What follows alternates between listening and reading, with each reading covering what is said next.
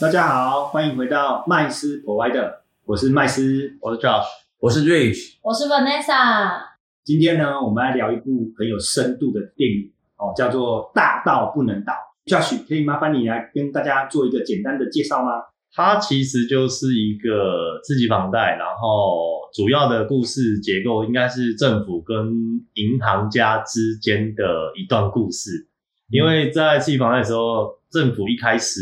救了贝尔斯登这间银行嘛，嗯，然后造成蛮多民怨，然后那时候雷曼兄弟后面也接着要出事了，嗯然后这个就蛮特，因为雷曼兄弟的执行长。嗯就觉得我是一个反正怎么样我都是会继续活下去的人，然后开价又开很高，到最后好像三个要入资他的最后都失败了，嗯然后这一次政府也铁腕起来，嗯决定不救雷曼兄弟，嗯，之后后面的连锁反应非常恐怖，是一直到真的大到不能倒的公司 AIG 出现了。嗯，所以政府又软了下来， 跟这些投行们去纾困， 嗯这是主要的故事结构。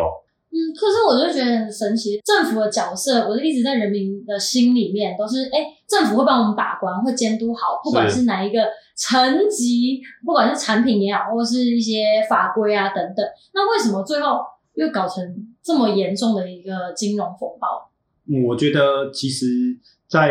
这个故事的这个时间轴上面，大家可以看到，它一定是有个起因嘛。嗯哦，那其实这个起因就是因为呃，二零零八年他们这个风暴的原因是因为来自于投资银行发行的一个就是、呃、四级房贷四级房贷的一个证券化的东西嘛产品，嗯算是一个产品嘛，对衍它是生个性的产品，品衍，生性的金融产品。嗯而这个产品呢，它其实详细的组成，我相信政府的监管单位应该嗯也没有能力去了解、哦，这里面的东西它到底是透过什么方式组合而成的，而搞不好连发行的人。我搞不太清也楚，搞不清楚，对嗯因为就是一群可能数学家或者是工程学家、哦精算精算计师出来算师精算的一个好像看似可以获利的产品。嗯反正对于这些投资银行来讲，他们赚的东西就是手续费嘛，嗯把这些东西卖给投资人之后，他就赚取佣金，佣金，对，就赚到佣金。嗯哦，那你说政府在这一个这个这个关键的角色里面，其实我觉得他扮演的应该是要保护我们，然后避免我们深受其害嘛。对，嗯可是其实我们放眼看看全世界所有国家， 在在金融的这些伤害底下，其实这些国家的政府单位其实都很无能为力。嗯哦，每每都是事情发生了之后才要出来擦屁因股。为他们都是既得利益者啊，对，嗯，对，这当然是既得利益者啦。哦，那但是另外一个的角度来看，是因为他们嗯不了解到底这些东西它的始末嗯哦，它的也不知道它后面到底有多大的泡沫，没错所以他们以为救了第一间贝尔斯登之后就没事了，结果雷曼出事了，那他们就决定不救了，对但后面也生出最大的巨鳄出来了。那这样子会不会其实是呃，因为政府也管不到像投行啊、银行他们之间如果有一些交换，或是互相有一些利益关系，政府都不知不会知道。当然会知道啊，要还是有金融法规会去规范银行嗯跟嗯投资银行，或者是跟市场的大众们之间的关系，这些都还是有。只是说，因为产品的变化已太经多对已经嗯太过灵活了，然后太过复杂了，所以呢，让政府也不知道它到底是要怎么去管理它这的些它东的西结。构已经太零散了，这一包里面到底装什么，是看不出来，是已经不成原形了，是，但是也还是在它的法规底下是合法的，嗯只是都是一堆垃圾。那投资银行的人都不知道这些都是垃圾吗？还特别去所以他们再保了发行 AIG 啊，然后 AIG 就相信了信评机构嘛，嗯觉得这是三 A 级的债券，哦、嗯啊 AIG 一样嘛，我我是保险公司，我稳收什么保费宝咯，贝，哦嗯你只要不出事，我就稳收保费，对啊，其实 Josh 跟 Rich 讲的很好，因为其实呢，它是有个时空背景的。嗯在那个年代，其实整个美国的房地产它是一直路不断向的上起飞。嗯对，所以呢，不管是任何一个刚刚我们讲到的角色，他们都认为房地产不会崩的。嗯，所以呢，刚刚讲的就是这些我们讲的这个投资银行哦，它发行了产品之后，它也很聪明的哦，当然不会押宝自己做做的东西是不会有问题，不会有风险，所以它也把这个风险呢就转嫁出去了，转嫁给这个所谓的保险公司。嗯好，那保险公司呢也觉得嗯没问题啊，为什么呢？ ？A 了，呃，对，因为保险公司看的就是抵押品，是就是这个资产的抵押品。是那他不了解什么是这个这个不动产证券化的这个产品，但他了解不动产，哦他也认为不动产会持续的涨价，嗯所以他觉得没关系啊。最后如果真违约了，我拿到的是我还是有实体不动的产产品啊，对，我拿到的是实体的房房子子、或土土地啊嗯地。哦，那这个土地跟房子还在增值，有是价值，没错，所以他觉得没有好担心的。没错，嗯哦，殊不知这就是人性所堆叠出来的贪婪的泡沫。嗯，对，然后最后呢，他当然就觉得，那你们这些笨蛋要付我保 费，我当然要收啦。你又给我担保，又付我保费，没对不错对？那等于是送钱给我天嘛。下哪有这么好的事情？对，殊不知哦，刚刚麦斯讲这个模型，它可以成立的唯一的原因，就是因为房子、房地产跟土地永远不掉价是嗯，哦，贷款的人呢都有足够的还款能力。对，哦，就是这两个，要不然的话，他也没什么好担心的啊、对，所以很多东西的模型它都有个前提。嗯，嗯，对，所以呢，嗯假设一这个下前对这个前提，其实我后来觉得这部电影很可怕的地方，是因为这个前提又架构在人啊对未来都是非常乐观过度乐。观。对嗯我们就是因为这样子，所以才会呃基于这个条件，所以去设计了很多奇奇怪怪我们自己可能都搞不懂的产品。嗯对而因此呢，最后变成一个巨大的泡沫，没错然后受伤的又会是我们就自是自己己，对，嗯所以这个真的是一件很可怕的事情。所以呢，对房地产过度乐观，所以导致他们发生这样的风暴。好、嗯，那 AIG 为什么大到居然美国政府本来是不要再介入任何民营企业哦的运营所产生的风险的问题，他都可以放弃雷曼兄弟，是雷曼兄弟还比贝尔斯登还要大。对，嗯对吧？就是就品牌还好，品牌来讲，或者是市占率来讲，没这错个投资银行是更大的，好像那时候是第四大，对第四大的，对它就第五大不就第四大？对对啊，所以代表它其 实它也很单纯啊，它它并没有意识到、哦，对，嗯这是一个连续的骨牌效对应，嗯骨牌效应的一个风险事件，它只认为这就是一个金融产品所衍生出来的一个小小的一个系统风险。他们觉得是你们银行家自己自哦己那你们一间银行而已，对，那你们可能几个银行啊、呃并购并来并去搞一搞，哎，说不定呃纾困来纾困去就解决了。对嗯但对等到奇异公司的执行长打电话去求救，财政部代际断说，哎，掉，？为什么我们的那个日常营运资金，哎哎，不能好理。像哎不太能够处理 嗯，对，然后接下来又有这个又有这个消息指出，AIG 好像也吐血了。嗯，哇，这时候财政部长才怎样真正的担心了起来。哦，那他担心其实是有道理的，因为大家都不知道保险公司其实跟我们的生活是非常息息相关的。对，因为保险公司他们做的东西，大部分都投资的东西都是以实体产业对，嗯或者是民呃有民生，对，或者是还有有退休价金的欸担保品对为主。那他收的钱都是机构的钱嗯哦，有管理政府的退休基金，嗯然后又有呃收很多的大型机构的嗯哦保费，嗯或者是他们的团保等等之类的。嗯所以其实他们所触及的领域，真的是生活中的方方面面嗯。如果他们发生风险，真的会像滚雪球一样是牵扯到很多领域。所以 AIG 这个事情就凸显了这个风险已经大到美国政府觉得不能够再忽不视去理会它。哦，所以其实那时候我看美国政府的动作也相当快啊，他们在很短的时间之内就通过了一个纾困，哦，嗯就给这个 AIG 八百五十亿美金的贷款，嗯，哦，让他去解决他现在流动资金不足的问题。其实我觉得就是卡这个流动性，所是以、嗯，这里面很重要的概念就是就是流动性性，对，最怕挤兑，你是银行也好，是你寿险公司什么，你就最怕是一窝蜂的把现金提空。最怕就是信用没了，对，主要是信用，因为会挤兑的原因是因为大家失去对你的信任。是对没错，诶，安格丽莎，你有没有想过，为什么会有流动性挤兑的问题？好怪啊！对啊，因为他我的们每一钱个人都存钱到银行去，哦，那理论上来讲，银行里面应该要有，很多钱，对 呀、啊，怎么会都不见了，对不对？嗯，而且正常来讲，银行跟银行之间也会就是交换嘛，我们可能会换汇啊或什么，所以他们不止可能有当国的货币，也会有其他的货币。照理来讲，流通性应该不会有问题。对，那对，为什么会发生流动性不够的问题？就是因为他们收了很银行商业银行收了存款之后，他把它拿去放再款投资或者是放款。哦哦，最主要他们是做放款的业务，嗯，结果放款出去的对象就是当时那些些存款的没人有担保的对象，对吧正确？那当房子他们都没有办法再去缴房贷的时候，变呆账，对，变呆账了，嗯，对，所以呢，钱也收不回来了，对吧？那房子又叠价了，所以双重打击，双重打嗯击，对，所以他手上没有现金，资产又迅速贬值，嗯，对，所以当然会造成挤兑，就是挤兑的状况嘛，就是大家都去领不到钱，因，嗯为钱根本然后就没会有很担，心，啊对，就更紧张，对，因为你说银行跟银行之间可以互通有无，对不对？对，对，但是事实上结构大同小异嘛。嗯你遇到的问题，我多少也有了。是的，哦是的，只要你做的事情跟我做的事情差不多，那对我一样都是存放款嘛，没错然后存款没啊什错么，就的，会开始形成骨牌效应，对一一层一层倒，嗯一层一层倒。嗯那我就我就我就知道你做放款的嘛，嗯，那我怎么知道你放的这些人收不收回可来？不可以我在你那里的钱，拿不拿得我会担回心来？哦啊对所以我就会挤兑。为什么？为什么美国最后纾困给这一些银行，就是要维持大嗯家所有人的信心说，这些银行都有钱，各位不要担心。嗯慢慢的，对他为了要救，其实为了是要救所有的信任。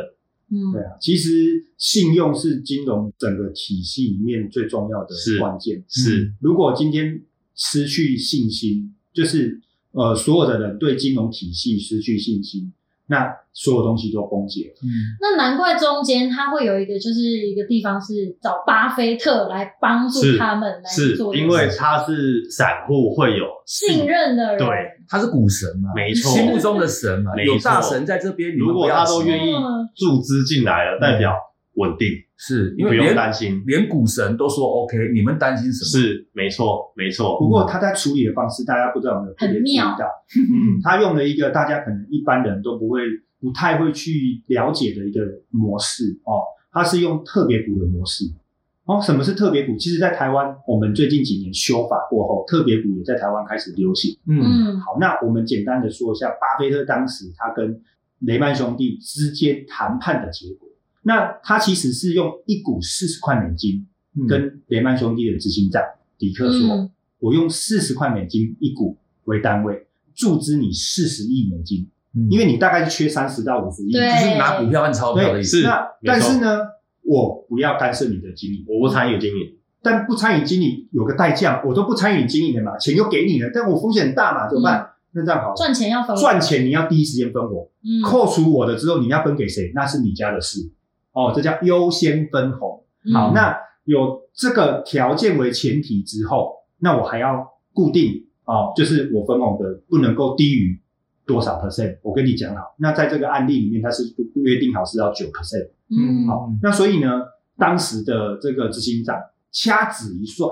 美猴，对他认为他的公司价值不止这他样，被低估了，他他觉觉得得他他被被低低估了估了，对，但是殊不知他太自大，因为这件是事情这个风暴已经是他无法掌握的。是嗯，哦，那旁观者的巴菲特当然是在旁边看啊，就是你还不收我的 钱，不收我的钱啊，没关系啊，反正我也不我也不急着要进。嗯，对，那所以谈判后来破裂，但是我们就可以看到巴菲特非常巧妙的运用了一个这样的一个方式保护他的资本。为什么我会这样说呢？您看哦，我其实美其名我是借钱给你，是但其实我是用股份的方式得到的，哎，我自己是的得到这份股份，对，对，所以呢，最后如果你要来跟我，呃，要买回我的股份的时候，我是按照市场的价格，没，错，对嗯哦没错就，是对我现在愿意注资给你，是是我定的股价，你要回你收，只你能要比买这回个。高而已。对对你只能够用当时的市价。没错，对，所以他是不是保护好所有他信任，哎，所有信任巴菲特的投资人，嗯对？吧？因为这笔钱出去是很划算的嗯，哦，他未来可能就是是股神，哦，这个这个的应用后来在呃台湾，其实这几年修法完毕之后，也嗯很多的这个新创公司哦，就是他在募集资金的时候多了一个这样的手段。那这样其特实别嗯蛮健康的，说实在蛮健康的哦，也可以保护彼此哦，就是呃真正有在经营的股东跟这些只是单纯想要投资的股东哦，所以这是一个非常好的一个机制。那他刚好借着这一个电影，他在中间斡旋的这个手法，给大家了解认识一下。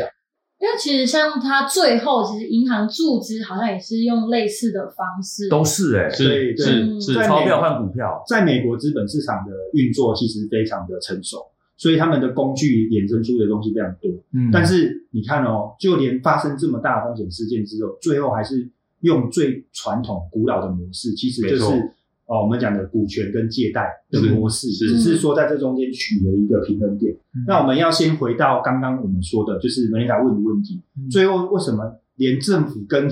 九大银行、商业银行在协商的时候也采取特别股这样子的的模方式？为什么？因为银行其实是不希望收取政政府府的的资金，没错，嗯为什么？因为其实这就跟我们要被管？哎、对，就就有 点变相的，就是国有像化公了，股是，对，就嗯公股了。是嗯像台湾也有这些银行，你大家应该都知道，像彰化银行啊、嗯合作金库啊，嗯没错其实他们都算是公公股股银行啊。嗯哦，为什么？因为国家有钱在里面，就是买它的股份嘛。嗯，哦，那所以其实，在华尔街的资本家的眼中是，我这银行是这么赚钱的东西，我还要分国家国家就算了，还被管你还被你管变成我股东之后，我什么东西都摊给你绑看手了。绑脚，嗯绑手绑脚的。当他们意识到这个问题的时候，其实是很排斥的。你看，即便他们发生这么大的事情，他们在谈判桌上面，其实每一位都几乎是很抗拒的。是的，对他宁可说：“哎、我跟隔壁的借，我也不要跟跟国国家家国借家对，嗯，对哦。”可是没办法，财政部长他最后非常的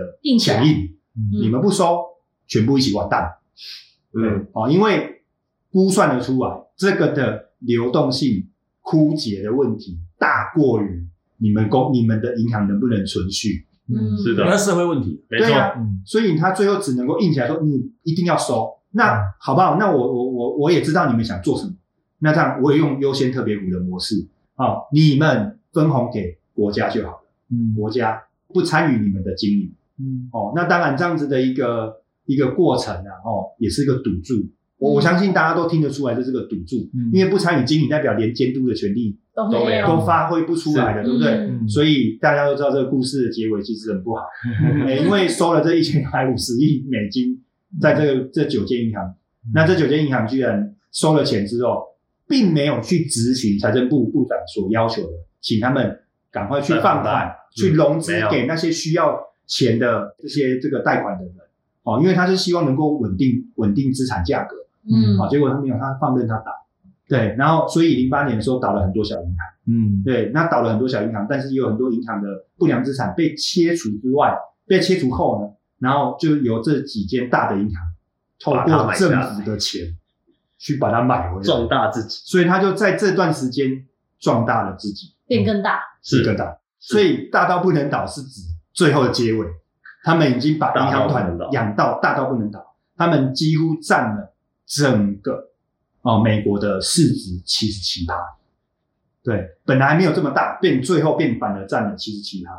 对，嗯所以这是非常可怕的一件事情。为什么我们会讲到这个事？是因为你看哦，如果今天银行他们真的有执行财政部长所说的，诶，把钱放出去，让它维持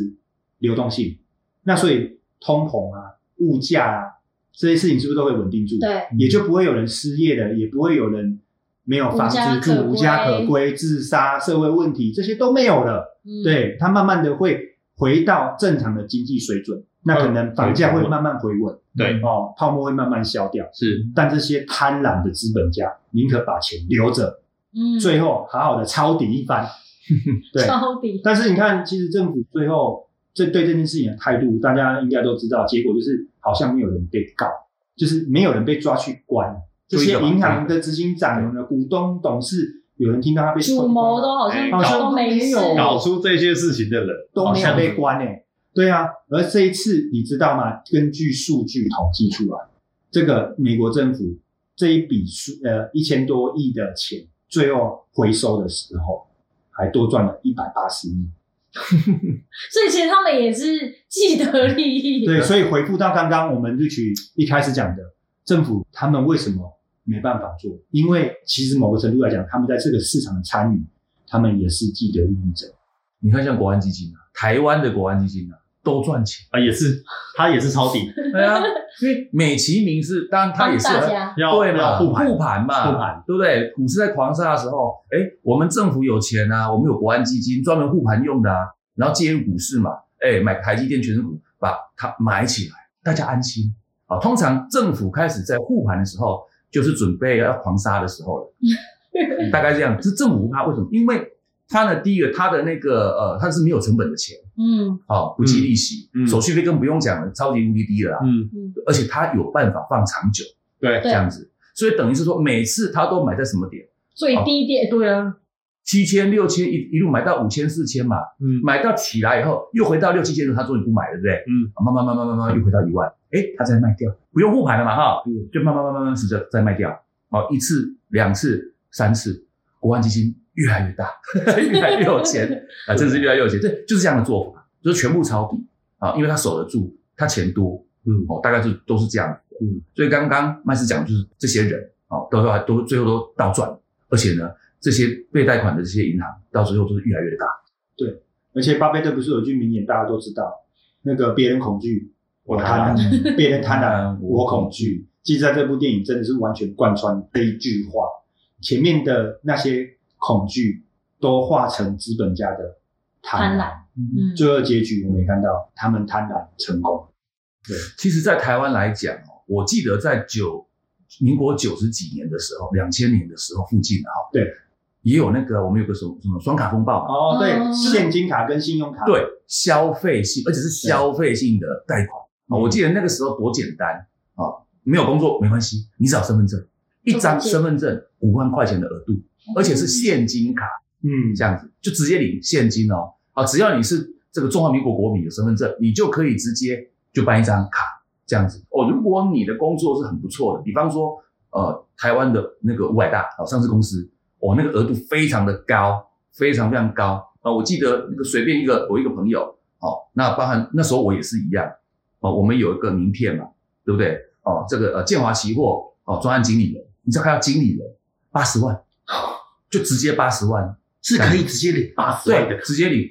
而且你不动用还不算钱，哦，这样子，你的亏底好高哦，对，就就这样子。而且呢，那个时候连征或者是连线也没有像现在那么的完整，嗯，哎，你可以同时跟 A、B、C、D 都全部都哎，打对对对对八对十，八十八十八十，说好时间差，每家不一样，因为大家都在拼嘛。嗯因为最早打第一炮叫做 George Mary 卡，你有没有听过？什么有乔治有有乔乔治救急现金卡、对乔治玛丽卡，对对，到时候哎，那时候还有一个叫成泰银行。嗯也跟着推出来了。因为这种消费性的放贷好赚，为什么？因为呢，呃，其实金额不大啊、嗯，而且申办简单，因为金额不大，所以违约的风险也低。即便违约也也也没有办法，就是造成多大的伤害啊、对银行本身，为什么？他他算过他的利息嘛啊，因为他也是你如果不缴的话，没有缴清的话，你缴最低的话，诶，它是利息是很高的，甚至有超过二十 percent，因为那时候还没有修法哦，二十 percent 呢，年复利耶、对啊，我们在赚钱的时候，我们在讲说我们要年复利，对不对好？虚哦，我们那叫正的年复利嘛哎，嗯对，就是把去年赚的钱，今年再次投入嘛，叫正的年复利嘛。是如果是今天你这个卡奴的话，哎，你叫做复复复利嘛，嗯，年的复复复的年复复利利滚复利，对对对对，对银行来讲它是正的年复利啊，啊，对啊，就是他在吸引你的钱，对这才叫卡奴。我们以前小时候哪知道什么叫卡奴，什么叫卡，不知道，连信用卡也不普遍。对啊，这个卡奴就从那时候开始出来的。然后，哎，这个好像挺好赚。我们讲的刚贷款，对银行主要工作就是存存放款业务嘛。那贷款，消费性贷款又是放款的其中一项嘛。我、居然也可以做的这么赚钱，大家都眼红嘛。嗯对，因为那个什么 j u d g m e r y Card 就这样起来了。哦，那大家说，哎，这个也不错，这个也不错。然后呢，连中国信托也做了，连外商啊、花旗银行，反正大家就是开始腐烂了。啊、嗯我不太省，跟风，对，还有甚至以卡办卡，你你连什么都不用了。哦，那个呃，乔治玛丽卡多少额度？十万是不是？我给你十二万，这样子。哦，中间变上给去十万，对啊。然后你只要把好给十二万，对不对？你是不是拿到卡了？然后再把这张卡再拿去，比方说花旗，或者是拿去给其他的银行，哦，台新，我给十五，就以卡办卡，而且还可以以卡养卡，到最后全部都卡住，对不对？因为 就是消费性贷款嘛，对啊。不能去干嘛？就是消费啊。嗯其实这样都有一个时空背景啊，你看，就是景气大好的时候，嗯嗯然后就开始人心乐观人心就开始乐观，所以很多东西就会就会审查的机制也好，对或者是比较呃松条散件都会比较松散。嗯其实我觉得我们的频道，我们也是要跟跟我们的听众分享，就是如果我们现在又发现有像这样的情况，太简单的 东西，哎，我们就应该可以准备好了啊！对对对，到时候来抄底一下。对啊，啊你看后来结果嘞，就是修法嘛，嗯对太多卡奴了嘛没，错玩不起嘛。第一个，你的那个呃年利率不可以超过多少嘛，对对不对？再来第二个，你的审查机制重演嘛，再来连征条件嘛，啊，多久连征，同时连征也不行，嗯就是越来越严格，再来对正向的，嗯，然后再来已经受到伤害的银行也好，消费者就是贷款人也好，哦，那怎么办？就是给你一个，比方说再消法、破产法，嗯对不对？你不用背那么久，你只要一个额度审过，你真的证实没工作，不要奢华行为，那几年后你又是一条好汉，对不对？你只要还到时间 到，不需要还到晚，要不然有的一欠真的上千万呢、对啊，嗯所以可怕。你看政府处理的态度跟方式都是一样，反正一刀切，戳破完了之后去杠杆化，然后让你重新归零。因为那时候已经基本上社会问题了。对，所以这个是最可怕的地方。嗯，呃，那我们当然也是希望大家就谨慎一点，是有这些历史故事教训。今天的这个对话我们就到这边了哦，好，谢谢各位喽，下次见，下次见拜拜拜拜。